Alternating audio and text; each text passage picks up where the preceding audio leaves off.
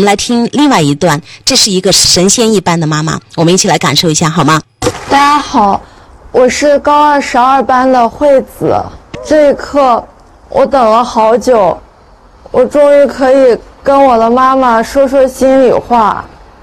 老妈，我好像从小就是个不是很适应学校生活的人，在人群中，我像个异类。而对于这样一个异类，你却从来没有轻看我。进入初中后，我以各种各样的理由请假在家两年。请假医生说，医生说我患有癔症，说这是一种精神障碍疾病。他建议我加强锻炼。于是。我沉迷跑步，每天凌晨六点起床，狂奔几公里。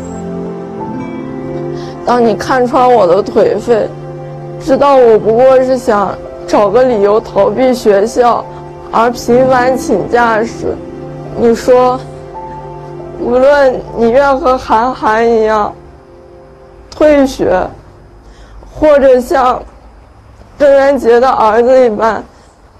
在家念私塾，我都尊重你的选择，绝不强求。从小到大，你从未要求我做的多好，只希望我开心就好。你像一个麦田的守望者，不在乎自己是否成了别人眼中的坏妈妈，只是守候着我。不求结果，妈妈，谢谢你，谢谢你愿意理解我，谢谢你接受我的不同，老妈，我爱你，我爱你，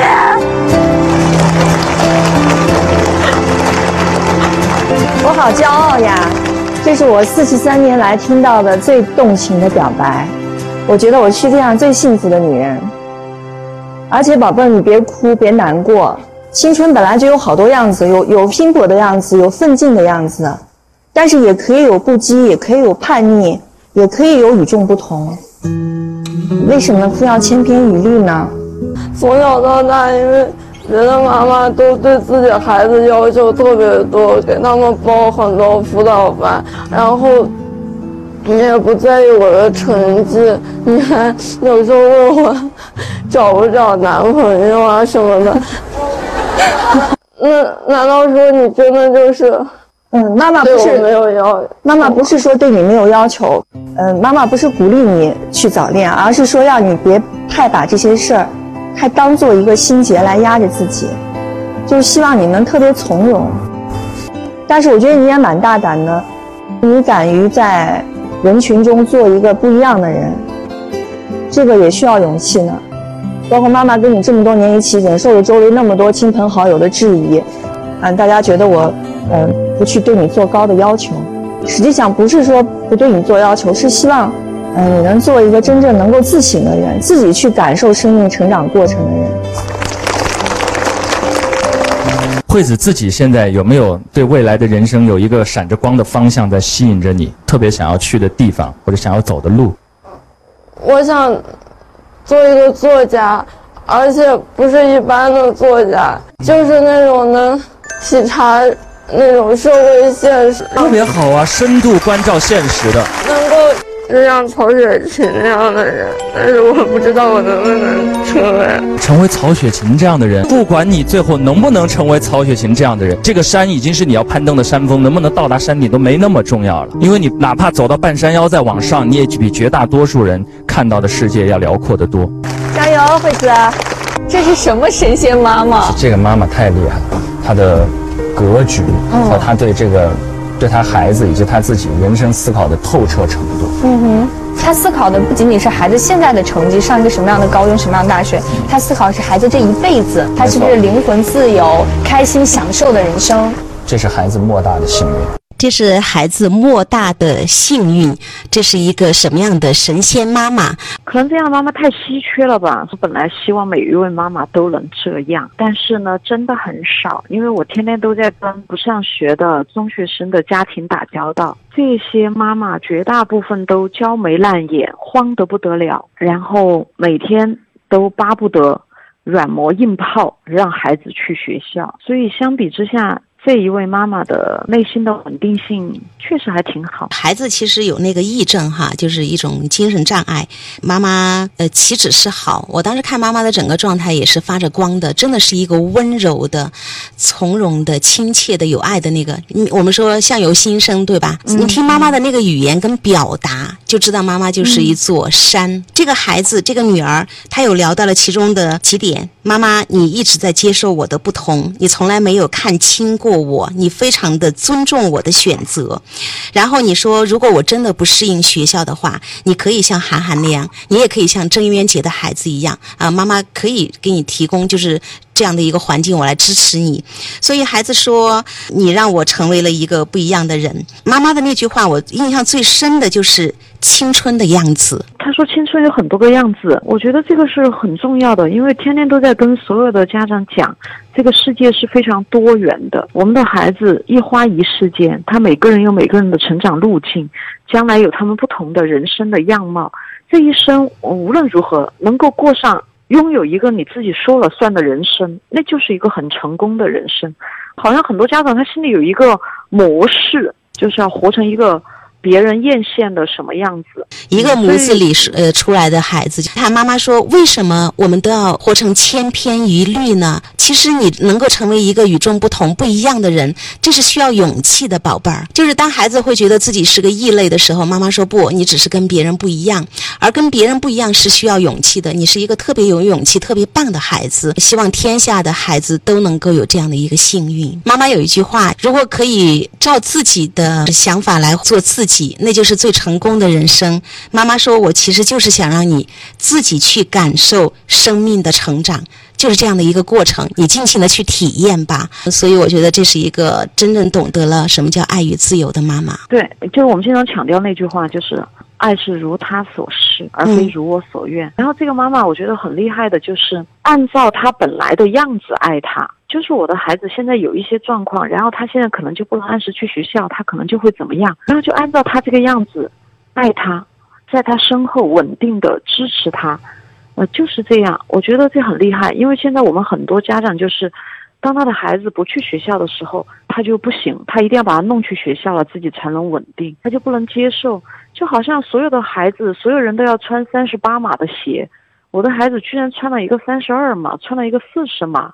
反正就不对，就一定要塞进去。我们反复强调，每一个生命都是独一无二的。的爸爸妈妈要按照孩子本来的样子去爱他。当然，这个妈妈很重要的稳定性背后，你知道最重要的是什么？就是恐慌感。就是我们很多家长他不能够按照一个就是不从众的、不跟随世俗眼光的那个，他是因为他内心的恐慌感。他不重，他比较轻微，他就可能按照自己的心意生活。因为我这儿经常有家长他来，他会说，别人跟我说，他们说我这样会把孩子给惯使坏了。他们说，他们说，我说他们是谁？是心理咨询师吗？是经过有千百个案例的研究得出了什么实证告诉你吗？他特别容易被别人扰动的人，他是自己内心都没有自我。没有自我，是因为从小都是按照别人的标准在生活。我们是那样子成长的，但是你现在能不能变一变，让孩子用他自己的方式，在这样的一个时代，那样子成长，而不是像我们一样一代一代这样子成长？因为真的时代在变化。其实刚才那个追星的孩子，包括这个小女孩说我要成为曹雪芹那样的作家。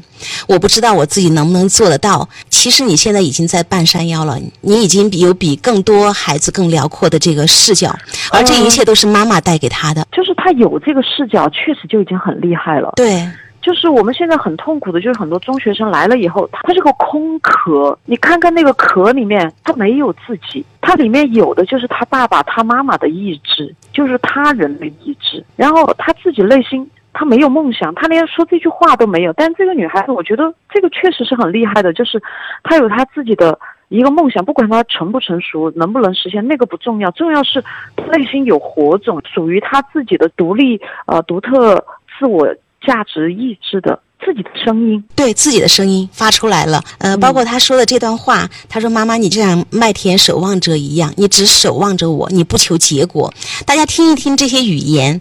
是不是也是特别美诗一般的语言？照其他家长来说，这是一个被医生判断为有癔症、有一个症状，它其实不影响这个孩子的智力的。但是由于孩子可能有一些个状态，比方说他会特别偏静，动作会慢一点点，呃，所以孩子说我在那个同学们眼中哈，可能是异类。家长们可能觉得这个孩子是有问题的，但是妈妈用一个全然的状态去接纳、支持自己的孩子的时候，我们听到这个孩子的表达，我们会感受到美。美好，你其实已经站在半山腰了，你比别的人看得更远，你其实看得更辽阔。这就是我们看到这个孩子的价值，而这个孩子来自于哪里？来自于妈妈爱的滋养，他绽放了生命的这个华彩。我觉得他的内心的那种自我的肯定、认可的那个部分，他确实是来自抚养人的，就是抚养人怎么样看待你，怎么样来评价、来说，在字里行间、在互动中表达出的，他觉得你是一个什么样的人，所以他收到了。他觉得他自己是有价值的、有方向的，所以我觉得特别可贵的是这一个。因为我曾经遇到过一个个案，是一个大学的，读的国内的一个顶级名校，大二他休学回来了，他不喜欢这个专业。我问他，我说你为何选这个专业？他说当时我分儿上了呀，他他是当地的状元。嗯，我说那我问一下，你读高中的时候你喜欢哪些学科？不知道。我说你读中学的时候你有哪些兴趣爱好？我没有。读书不都他们让我读的吗？只有学习。我当时的震撼之大，这是一个当地的高考状元，现在是休学了。就是他是一个空壳，他从小就被人灌输你要好好学习，好好学习，好好学习。他学吧，学吧，学吧。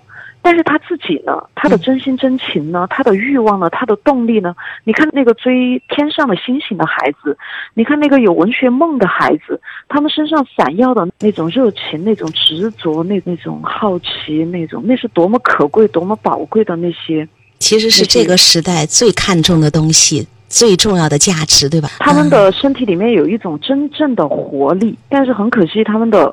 爸爸妈妈未曾捕捉得到，就是我觉得我们这一代的父母，就是我们六零后、七零后、八零后、九零后吧。我觉得要敢于有不走寻常路的勇气。少年不轻狂枉为少年，让孩子们在这个时代活出他们自己的样子来吧。好，谢谢您，再见，再见。